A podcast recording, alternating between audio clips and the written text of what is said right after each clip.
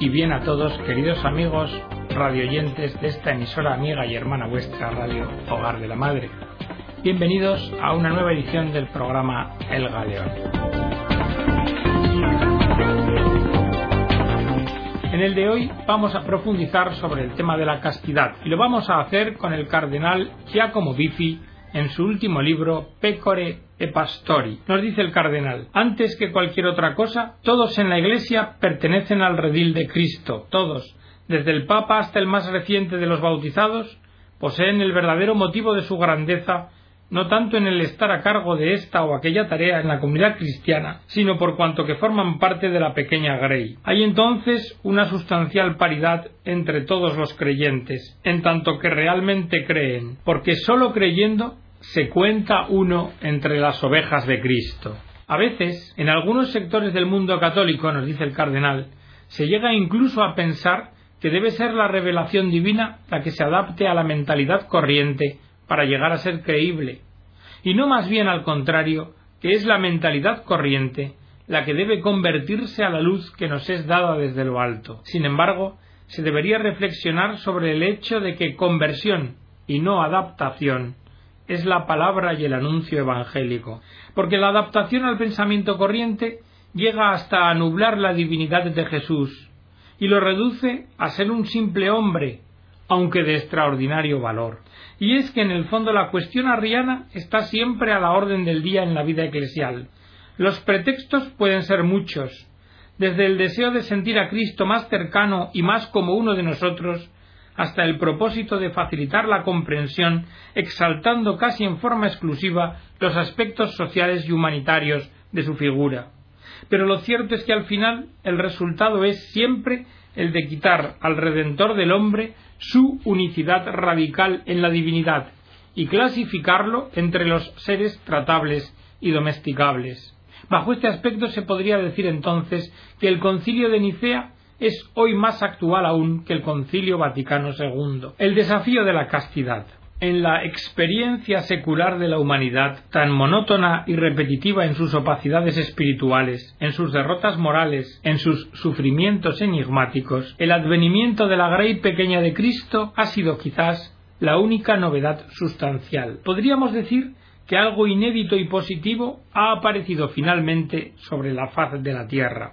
Se ha asomado por primera vez la caridad como un altísimo ideal de vida, un ideal admirado muchas veces también por aquellos que no son cristianos, aunque difícil de imitar, un testimonio que alguna vez hizo reflexionar también a los que no están acostumbrados a dar lugar a Dios en sus pensamientos. Sin embargo, lo que por el contrario ha sido percibido por el mundo como algo desagradable y repulsivo de la doctrina de la Iglesia es el ideal del testimonio de la castidad. Ella se configura desde el comienzo como un verdadero y auténtico desafío frente a la mentalidad difundida y prevalente en nuestros días. Cuando la virtud de la castidad se asoma al teatro de la historia, el cristianismo debe saldar cuentas con una cultura marcada por una concepción del erotismo, por una práctica de la sexualidad y por una reglamentación de la institución matrimonial que es percibida inmediatamente como extraña al Evangelio, y más aún como estridente con la nueva humanidad nacida del acontecimiento pascual.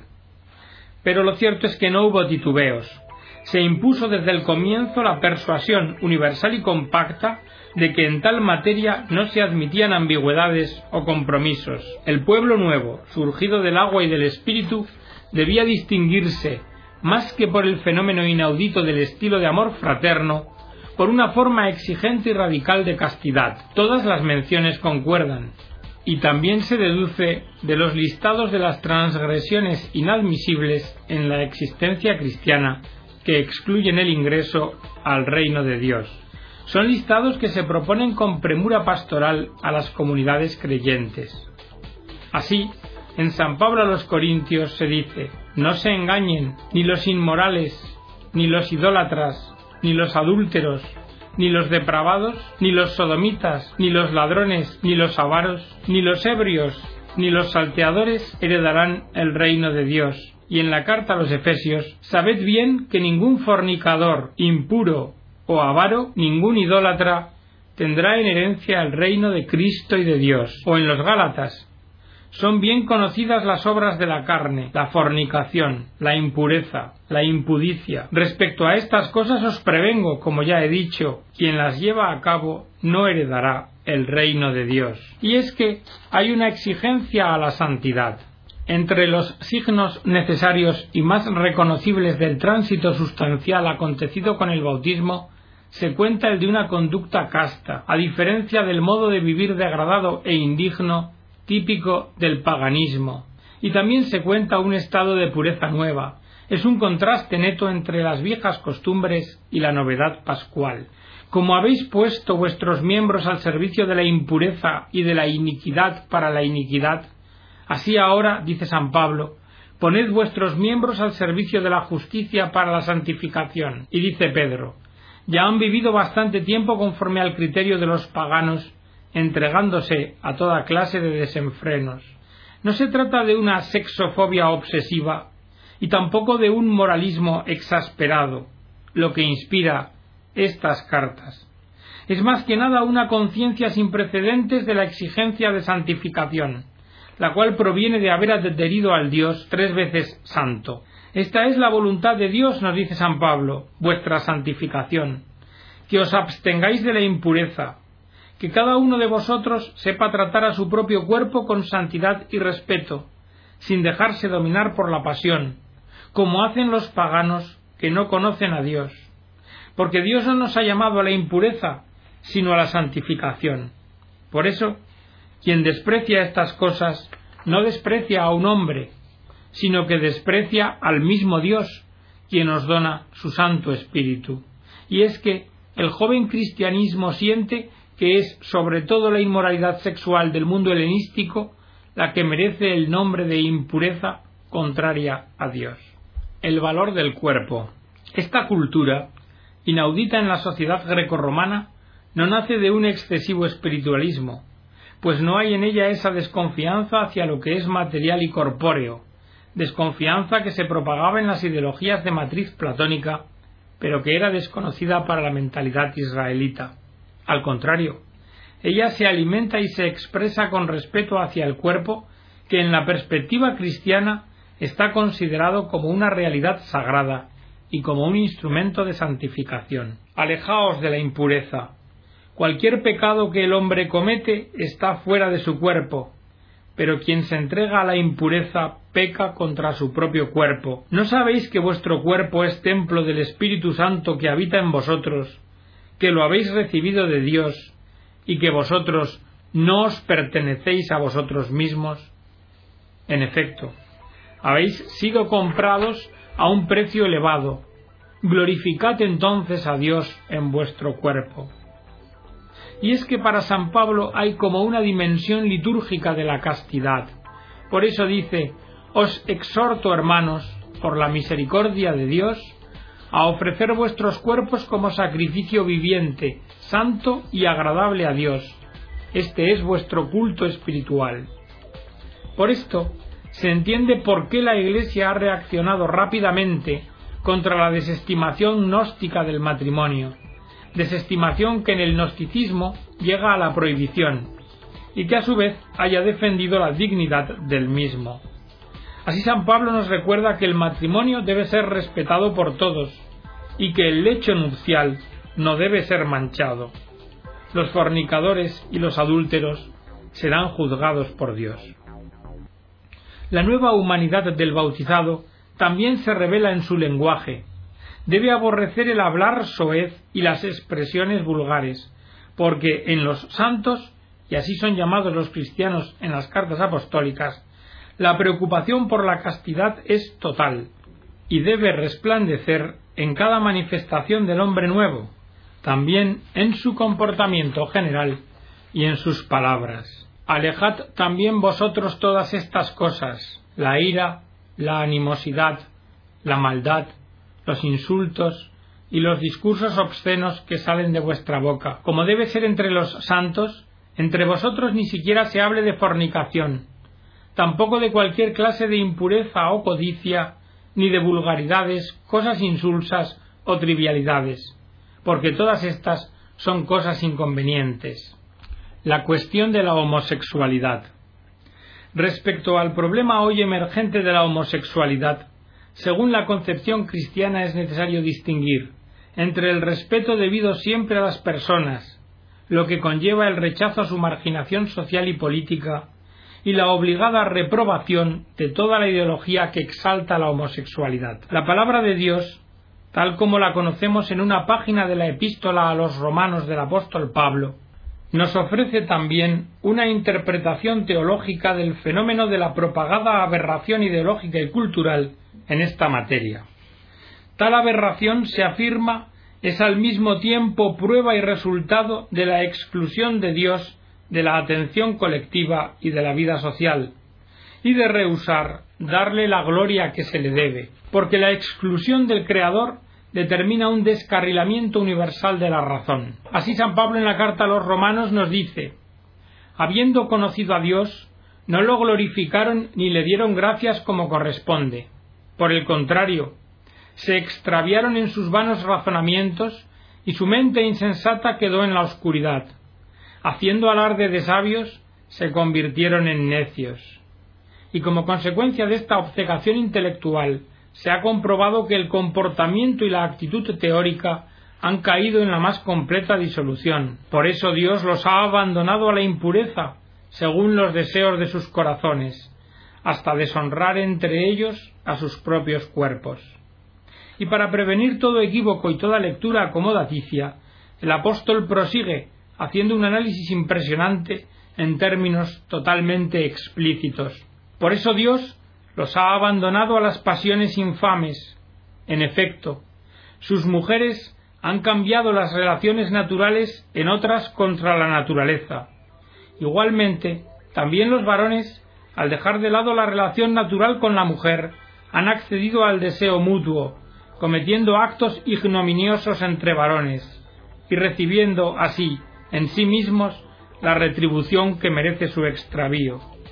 Y dado que no consideraron que debían conocer adecuadamente a Dios, Él los ha abandonado a su inteligencia depravada y ellos han cometido acciones indignas. Por último, San Pablo se apresura en resaltar que la abyección extrema se da cuando los autores de tales cosas no sólo las cometen, sino que también aprueban a quienes las hacen así en la carta a los romanos. Y esto es una página del libro inspirado que ninguna autoridad humana puede obligarse a censurar. Y ni siquiera está permitido, si queremos ser fieles a la palabra de Dios, la pusilanimidad de silenciarla a causa de la preocupación de aparecer como políticamente incorrectos. Debemos hacer notar también la actualidad especial de esta enseñanza de la revelación divina lo que San Pablo ponía de manifiesto como acontecido en la experiencia cultural del mundo grecorromano se demuestra proféticamente correspondiente a lo que se ha verificado en la cultura occidental en estos últimos siglos. La exclusión del Creador, hasta proclamar grotescamente la muerte de Dios, ha tenido como consecuencia y casi como castigo intrínseco una propagación de una ideología sexual aberrante, en cuanto a su arrogancia desconocida en las épocas precedentes. El pensamiento de Cristo. Hablando en general, Jesús ha abordado pocas veces esta temática, y siempre con un estilo sobrio, pero al mismo tiempo inequívoco y resuelto. En materia de moral sexual, Jesús se revela contrario no sólo con las costumbres de los paganos, sino también a algunas de las convicciones que estaban difundidas en Israel. Jesús no dudó en poner también a las violaciones a la castidad entre aquellos comportamientos que atentan contra la dignidad del hombre y contra la pureza interior, y precisó que la corrupción del corazón, esto es, del mundo interior, es la fuente y la medida de la responsabilidad, y por tanto de la culpabilidad, de las acciones perpetradas. Porque, como dice en Mateo, del corazón provienen los propósitos malvados, los homicidios, los adulterios, los robos, los falsos testimonios, las calumnias. Y todo esto hace impuro al hombre. Jesús hasta considera que la castidad es violada en la intimidad del alma cuando se acepta el deseo reprobable incluso antes de que se produzca la consumación del acto pecaminoso. Por eso dijo aquel que mira a una mujer deseándola ya ha cometido adulterio con ella en su corazón. Un problema rabínico respecto al matrimonio. ¿Le es lícito a un hombre repudiar a su mujer por algún motivo? La cuestión que los fariseos proponen a Jesús tenía una referencia precisa. Se trataba de una cuestión que dividía a las corrientes rabínicas de la época. La escuela de Shammai consideraba que la única razón válida para proceder al repudio era el mal comportamiento moral, es decir, el libertinaje de la mujer. La escuela de Hillel, por el contrario, pensaba que era suficiente algún inconveniente en la vida conyugal, inclusive sólo la costumbre de salar demasiado los panes o haber dejado quemar el segundo plato. Y al continuar con tal línea permisiva, pocas décadas después, el rabí Akiva llegó a considerar como razón suficiente la posibilidad por parte del marido de desposar a una mujer por el hecho de ser más bella. Pero ¿cuál fue la respuesta de Jesús? Jesús no se deja envolver en las controversias de los doctores de la ley, y tampoco se muestra condicionado por los comportamientos difundidos por los judíos. El suyo es como un golpe lateral, ya que su respuesta es que necesita remitirse al designio originario de Dios. Al principio de la creación, Dios los hizo varón y mujer. Por eso el hombre dejará a su padre y a su madre, y los dos se convertirán en una sola carne.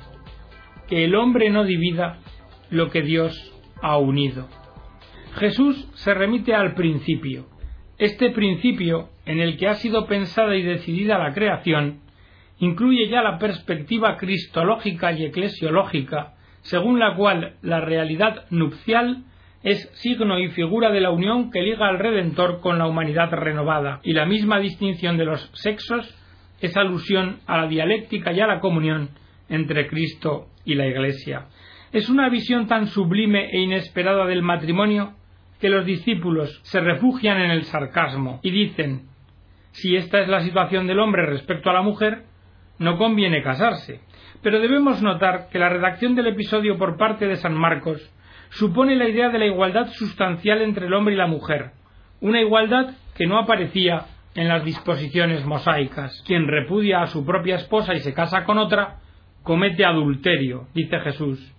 Si ella repudia a su marido y se casa con otro, comete adulterio. Por su parte, el Evangelio de San Lucas ha conservado otra frase de Jesús que ofrece una precisión ulterior. Todo aquel que repudia a su propia esposa y se casa con otra, comete adulterio.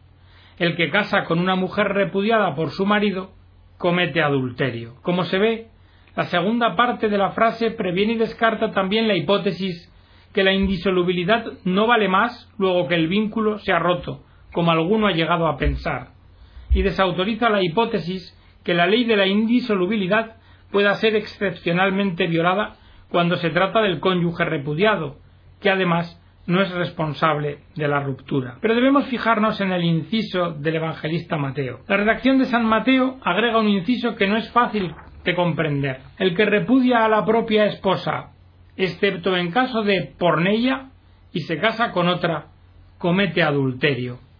Pero ¿qué es esta pornella? No puede significar un mal comportamiento moral de la mujer, porque en tal caso Jesús no hubiera hecho sino asimilarse con la escuela de Shammai, mientras que la reacción de los discípulos pone en claro que hay una novedad absoluta en la sentencia de Cristo. Por otra parte, la perfecta concordancia de San Marcos, San Lucas y San Pablo nos asegura que Jesús considera total el principio de indisolubilidad. La solución más simple es que aquí se habla de una convivencia no esponsal con una mujer. Se habla de una convivencia que no sólo puede, sino que también se debe interrumpir. Así ha interpretado la Biblia la Conferencia Episcopal Italiana, que ha traducido por si no es el caso de unión ilegítima. El ideal y la misericordia. Jesús anuncia sin atenuantes y sin concesiones el espléndido diseño originario del Padre sobre la mujer y sobre el hombre, y por eso advierte a todos para que no desfiguren este ideal de una vida casta y santa que se nos ha propuesto divinamente, pero mira siempre con simpatía y comprensión a los hombres que de hecho han envilecido ese ideal con sus prevaricaciones. Los pecadores son tratados por Jesús con afectuosa cordialidad. No los considera extraños y lejanos, los considera la razón de su venida al mundo y los naturales destinatarios de su mensaje. Yo no he venido a llamar a los justos, sino a los pecadores. Y con esta actitud benévola consigue salvar de la lapidación a la adúltera, y defiende caballerosamente a una mujer que en el relato evangélico es calificada como mujer pecadora que vivía en la ciudad. Igualmente con la samaritana, que había vivido varias experiencias, lleva a cabo una conversación amable y sincera que conquista su corazón. La suya, la de Jesús, no es la misericordia aparente del permisivismo, sino que por el contrario es la misericordia salvadora, que sin despreciar y humillar, impulsa al arrepentimiento y al renacimiento interior. El gran misterio la visión cristiana trascendente del vínculo hombre-mujer, y en esa visión la precisa y exigente propuesta de vida casta según la condición propia de cada uno, encuentra su fundamento y su inspiración en el convencimiento de que ese vínculo matrimonial es imagen de la conexión esponsal que une a Cristo con la Iglesia. Es una lección de teología anagógica que se deja iluminar desde lo alto y que San Pablo nos imparte en la epístola a los Efesios, porque en la donación recíproca de los cónyuges se vive un gran misterio, un misterio que el Padre ha diseñado antes de todos los siglos. Este es un gran misterio, dice el apóstol, y yo digo que se refiere a Cristo y a la Iglesia. A los ojos del apóstol, el amor del marido por la esposa evoca el amor de Cristo por la Iglesia, un amor que salva que purifica y que santifica. El posterior magisterio de la Iglesia hablará del matrimonio como sacramento, un sacramento que, al ser alusión y figura del vínculo que hace del Redentor y de la humanidad una sola carne, efectúa en los esposos una participación especial en ese acontecimiento, acontecimiento en cuyo interior los actos recíprocos de donación personal se convierten en ocasión y vehículo de gracia continua. Ninguna filosofía, ninguna religión han llegado jamás a exaltar así la vida sexual. Naturalmente, hablamos de aquella vida sexual que es conducida según el plan originario de Dios. Un desafío siempre actual. La castidad anunciada y propuesta por la predicación apostólica ha sido sin duda un desafío a la mentalidad y al comportamiento de la humanidad de esos tiempos, y es un desafío que también hoy conserva intacta su actualidad. Nuestra época está dominada y maltratada por una especie de pansexualismo. El sexo es invocado continuamente, tanto en los enunciados sociales y psicológicos como en las múltiples expresiones de arte y cultura, como en los espectáculos y en entretenimientos, y sin faltar incluso en los mensajes publicitarios. A veces tenemos la impresión de estar condicionados y manipulados por una agrupación de maniáticos que imponen a todos su degeneración mental son los mismos que no dejan jamás de definir como beatos e hipócritas a cuantos no se dejan convencer por sus argumentaciones, y con su tenacidad e intrepidez alcanzan, sin quererla, la melancólica meta de una comicidad objetiva. Es indudable que a los ojos del mundo la visión cristiana parece abstracta y utópica. Se dirá que es noble y bella, pero demasiado alejada de la realidad efectiva. En honor a la verdad, tenemos que decir que este ideal de castidad es imposible y vano para todos aquellos que no viven en plenitud de la vida bautismal, con sus correspondientes citas sacramentales, con la contemplación asidua del acontecimiento pascual, con el justo espacio dedicado a la oración y con el compartir en forma decidida y alegre la experiencia eclesial. Y el motivo está en el hecho de que la castidad no es una virtud que se pueda conseguir y adquirir por sí sola, fuera del contexto de un seguimiento integral a Cristo, sino que por el contrario, dentro de dicho seguimiento es donde se torna posible, fácil y alegre. Como dice el apóstol, todo lo puedo en aquel que me conforta. Y hasta aquí, queridos amigos, la edición del programa de hoy, esperando que haya sido de vuestro agrado. Que Dios os bendiga a todos.